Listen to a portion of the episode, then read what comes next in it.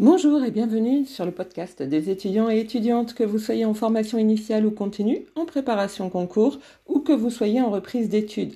Vous êtes en L1, L2, L3, M1, M2, BTS, BUT, CPGE ou encore en école de commerce ou d'ingénieur avec accès direct après le bac. Ce podcast est pour vous. Il est également pour vous si vous avez décidé de reprendre des études pour passer les concours de la fonction publique. Ce podcast s'adresse à ceux et celles en devenir, à ceux et celles qui hésitent, qui veulent ne pas se tromper. Nous sommes ici pour discuter cours, méthodologie, meilleurs moyens de réussir et culture générale. Bonjour donc, aujourd'hui je voudrais vous proposer de discuter de dissertation. Donc forcément et obligatoirement, ça ne concernera pas certains d'entre vous. Je pense que ceux qui sont en licence mathématiques, physique, chimie, euh, ce genre de choses, ne seront peut-être pas forcément euh, complètement intéressés. Néanmoins, il est quand même important de parler de la dissertation parce que si vous êtes euh, à l'université, eh bien, en général, on vous en demande un certain nombre. Et personnellement, je vois bien que mes étudiants ont des difficultés à comprendre ce qu'ils peuvent mettre ou ne pas mettre dans leur dissertation. Euh, on va pas forcément parler ici de grammaire, de conjugaison, de syntaxe, etc. On va surtout parler de ce que je peux mettre ou de ce que je ne peux pas mettre en fonction du sujet. Hein, voilà, il faut vraiment avoir ça en tête. Donc, ça a l'air tout bête, hein, mais j'ai franchement des choses qui, euh, qui n'ont rien à voir parfois. Alors on va commencer. Donc vous le savez déjà d'avance, une dissertation comporte une introduction, différentes parties et une conclusion. Voilà. Ben voilà, j'ai tout dit. Hein. C'est-à-dire que la plupart des enseignants s'arrêtent là. Introduction, plusieurs parties, Conclusion. Oui, mais euh, je me rends compte que lorsque je dis seulement ça à mes étudiants, eh bien, ils sont perdus. Alors, pourquoi perdus? Eh bien, perdus tout simplement parce que euh, ils ne savent pas forcément ce qui est important de ce qui n'est pas important. Ce qu'il faut bien avoir en tête, c'est que lorsque vous êtes à l'université ou lorsque vous êtes en BTS et qu'on vous demande une dissertation ou en BUT, euh, ou en master de toute façon, euh, il faut, je, dis toujours, il faut racler large, il faut ratisser large. C'est-à-dire qu'il ne faut pas avoir peur d'écrire des choses qui vous paraissent évidentes. Ça a l'air de rien, mais c'est important. Parce que euh, parfois, moi, je dis à mes étudiants, mais là, vous avez écrit ça, enfin, je, je comprends pas, quoi. Comment, je peux savoir ce que vous présumez? C'est-à-dire qu'il y a des choses qui sont écrites, mais pour que je les comprenne véritablement, il faudrait que je sache ce qu'il y a eu avant. J'ai rien. Voilà, pas d'infos. Et l'étudiant ou l'étudiante me dit, oui, mais vous êtes l'enseignant, donc forcément, euh, vous savez ce qu'il y a eu avant. Mais moi, euh, moi, je sais que je le sais, mais je ne sais pas que vous, vous le savez. Donc, il faut à tout prix que vous me montriez que vous savez ce qu'il y a eu avant. Ça signifie donc que vous pouvez mettre un historique, vous pouvez mettre un contexte par rapport à l'historique ou un contexte par rapport à aujourd'hui aussi. Et donc, on peut avoir des dissertations avec euh, bah, un historique, et à chaque fois quelques lignes sur le contexte de l'époque, et puis une autre partie sur euh, le contexte actuel. Par exemple, si vous faites une dissertation sur les réformes des retraites, euh, bah, ça commence il y a quand même un certain temps. Hein. Donc, euh, on va commencer au départ en mettant à chaque fois quelques lignes sur le contexte, c'est-à-dire au départ, euh, on pense, enfin les hommes politiques pensent qu'il est important de rénover la retraite, de lui redonner un coup de jeune parce que les baby-boomers vont finir par arriver à la retraite. et donc, L'idée, c'est de prévoir en amont ce qu'il va se passer lorsque ces baby-boomers arriveront à la retraite. Nous sommes en 1993, c'est la réforme Balladur. Et puis après, expliquer que la réforme Balladur, eh bien, euh, on n'a pas forcément vu, enfin la, réforme est importante, mais on n'a pas forcément vu les conséquences tout de suite parce que elle euh, touchait de façon invisible. C'est-à-dire que on ne prend plus en compte les 10 meilleures années, par exemple, mais les 25. Vous voyez, c'est complètement invisible. C'est quasiment, euh, je vais pas dire que c'est progressif, hein, c'est pas ça. Mais les gens n'ont aucune vision au départ du fait que du coup, les retraites sont beaucoup moins élevées. Euh, autre chose sur cette réforme-là, les pensions euh, de retraite sont indexé désormais sur l'inflation et non plus sur les augmentations de salaire. Et l'air de rien, ça change beaucoup de choses également. Mais vous voyez, c'est passé quasiment euh, inaperçu. Oui, puis le fait qu'on qu'on soit passé aussi de 37 ans et demi de cotisation à 40 ans, mais c'est passé relativement inaperçu en fait. Et ça, ça a été fait de façon progressive, mais c'est passé de façon complètement inaperçue. Et puis expliquer bah, ce qu'il s'est passé en 93, c'est-à-dire est-ce que les gens ont considéré que bah, c'était normal parce qu'il fallait le faire? Donc la réponse est oui, parce que les médias avaient beaucoup bombardé euh, dans les mois précédents en disant qu'il fallait le faire, c'était obligatoire, tatati tatata. Quelque part, Balladur avait très bien semé euh, petits cailloux pour que tout le monde soit, ou quasiment tout le monde soit d'accord. Euh, et puis, bah, de, donc de réforme en réforme et expliquer à chaque fois donc le, le contexte historique et à chaque fois, eh bien, comment ça s'est passé. Est-ce que les gens, euh, euh, ils se sont dit oui, bah, c'est normal, il faut le faire, ou au contraire, ils se sont dit non. Euh, peut-être qu'il y a eu des intersyndicales, etc., etc. Alors, pour info, une intersyndicale, c'est une union de plusieurs syndicats qui se disent d'accord entre eux. Voilà, hein, grosso modo, je schématise, mais c'est à peu près ça. Euh, bah, vous voyez déjà, vous avez quand même une, une belle partie ici. Et puis, euh, bah, vous allez faire euh, une partie, une deuxième partie sur, par exemple, bah, le contexte de la dernière réforme. Et vous allez vraiment mettre un paquet complet sur la dernière réforme. puisque vous allez en faire une partie complète, avec dans cette partie-là à la fois euh, le contexte et ce qu'il s'est passé, mais vraiment de façon euh, détaillée. Euh, et là, vous avez déjà deux parties, vous voyez, l'air de rien. dans le dans ce qu'il s'est passé, évidemment, on peut ajouter quel a été le parti pris et la vision des syndicats de salariés, des syndicats employeurs. Vous voyez, il y a vraiment matière à faire des choses. Donc, euh, pensée historique, pensée contexte. Vous voyez, c'est tout bête.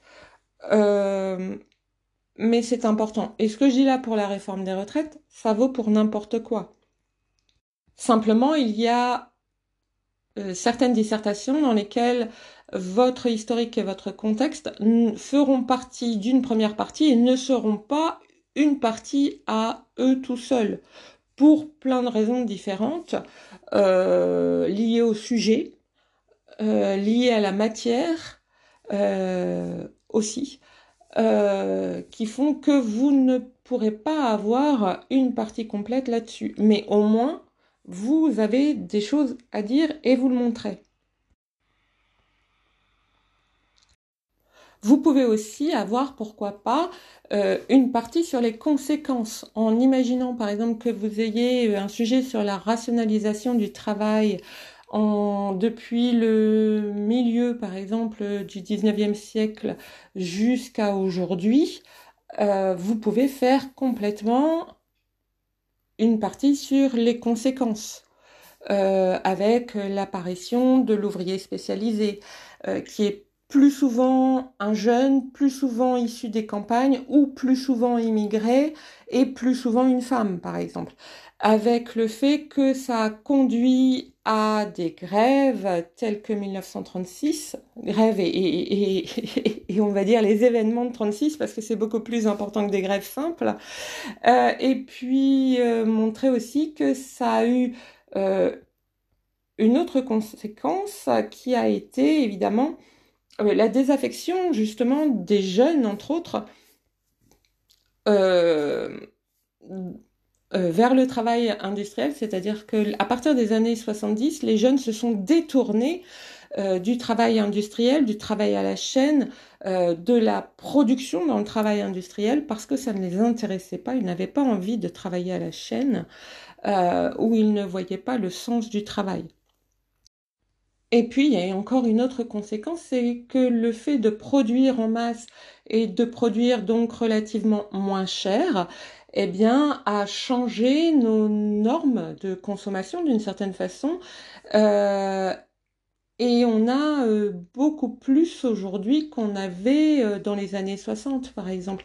Il n'était pas rare dans les années 60 qu'une femme met euh, trois tenues différentes, éventuellement quatre, cinq elle était relativement à l'aise. Je parle d'une personne ouvrière.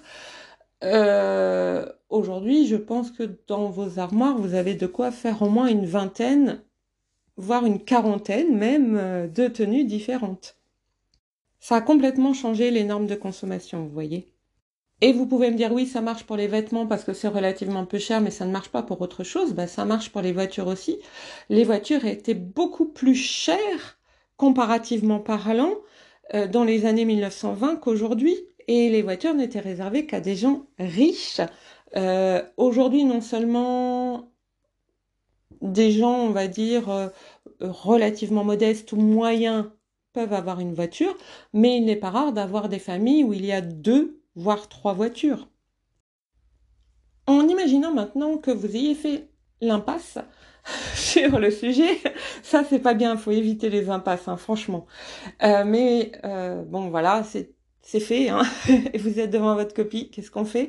Eh bien, vous pouvez au moins mettre un minimum de choses. Et aussi, euh, et ça vaut pour tout le monde, ça partez du principe que le prof ne sait rien je vais pas vous dire que le prof est un en trois lettres, mais parce que c'est pas le sujet, non, c'est pas ça. Mais vous devez partir du principe que le prof ne sait rien, ne connaît rien, parce que ce qu'il veut évaluer, c'est vos connaissances à vous. Et si vous faites des sous-entendus en, en disant, tu vois ça, je le sais, mais je te le dirai pas, ça ne vous donnera pas de points. En revanche, si vous le savez, mettez-le, écrivez-le. Ça ne peut que vous donner des points en plus. Et c'est pour ça que, enfin, moi, j'ai parfois des étudiants qui me disent, oui, mais ça, c'est évident. Bah, c'est évident, mais mettez-le. Voilà. Tout simplement. Euh, Charleroi, situé en Belgique. C'est peut-être évident pour vous, mais au moins le prof, il sait que vous savez où c'est. Et je vous assure que euh, c'est pas si évident que ça. Hein. Moi, j'ai des élèves qui me disent que, par exemple, Saint-Omer, c'est en Bretagne. Ouais. Alors vous pouvez me dire oui mais Saint-Omer c'est pas, enfin c'est normal c'est pas connu, euh, mais j'ai eu aussi est-ce que Carcassonne est près ou loin euh, de du Mont Blanc, hein? Donc quand même, hein, Carcassonne c'est connu. Donc n'hésitez pas, même si vous avez l'impression d'enfoncer des portes ouvertes, n'hésitez pas à donner euh, des dates, à donner des informations, même si elles vous paraissent évidentes. Là je parle de dates, mais vous avez bien vu que là je parlais aussi de géographie même si ça vous paraît évident, donc donnez-les. Et même si vous avez, par exemple, je dis n'importe quoi, mais euh, euh, une dissertation, euh, vous êtes en RH par exemple, donc une dissertation sur la GEPC, eh bien, dites ce que ça veut dire. Voyez, au moins vous n'aurez pas zéro. Vous avez peut-être fait l'impasse, mais vous n'aurez pas zéro.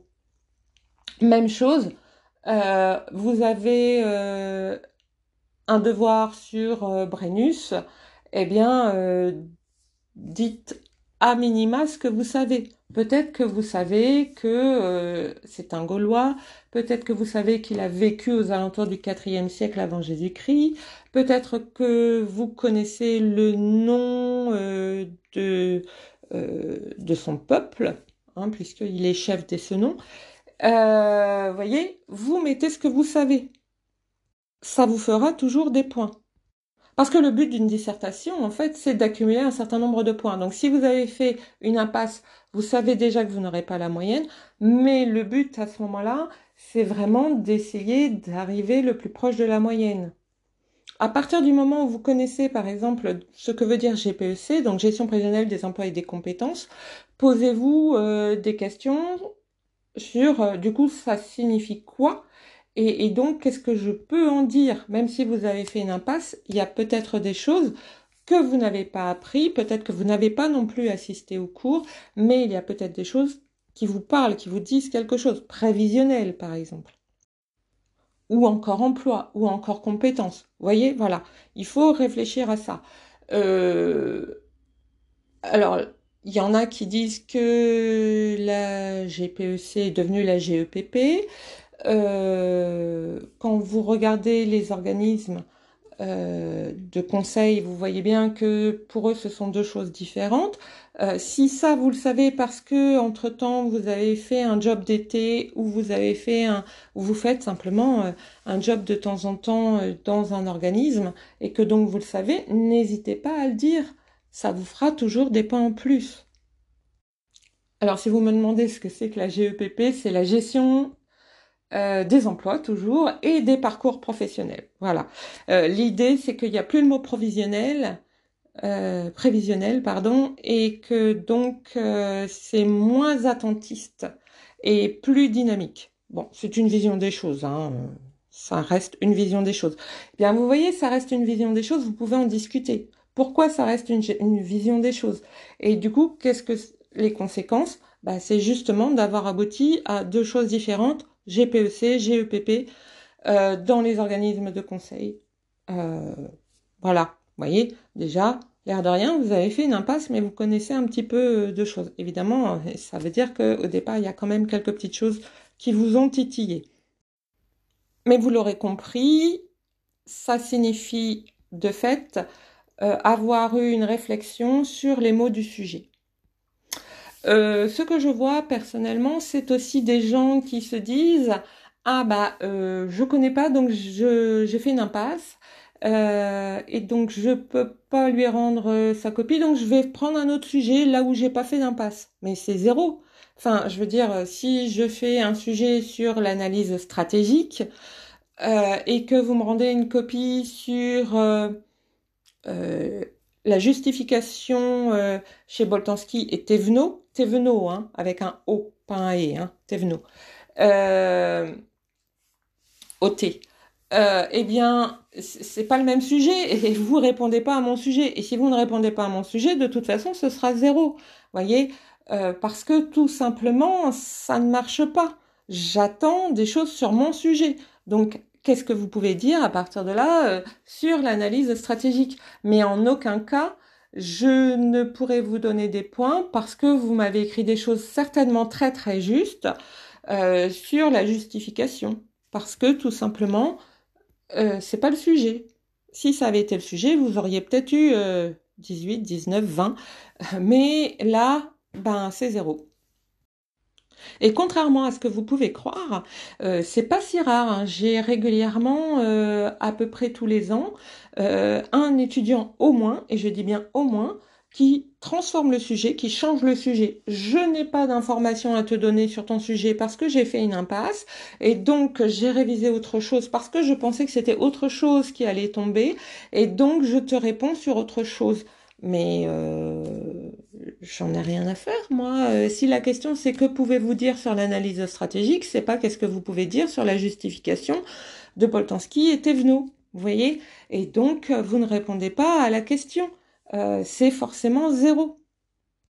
Si la question concerne Brennus, vous ne pouvez pas me répondre, la vie de Brennus par exemple, vous ne pouvez pas me répondre euh, sur euh, je te parle de la vie de Jules César. Vous voyez, ça ne marche pas, ça, ne va pas ensemble. Euh, c'est même pas la même époque. Euh, bah, c'est exactement pareil. Donc il faut aller trouver les points là où ils se trouvent et là où ils se trouvent, eh bien c'est dans le sujet qu'on vous a donné, même si vous avez fait une impasse. Donc pensez à chaque fois euh, le sujet qu'on m'a donné. Est-ce que je peux analyser les mots? Est-ce que je peux parler de d'historique? Est-ce que je peux parler de contexte? Est-ce que je peux parler euh, de conséquences?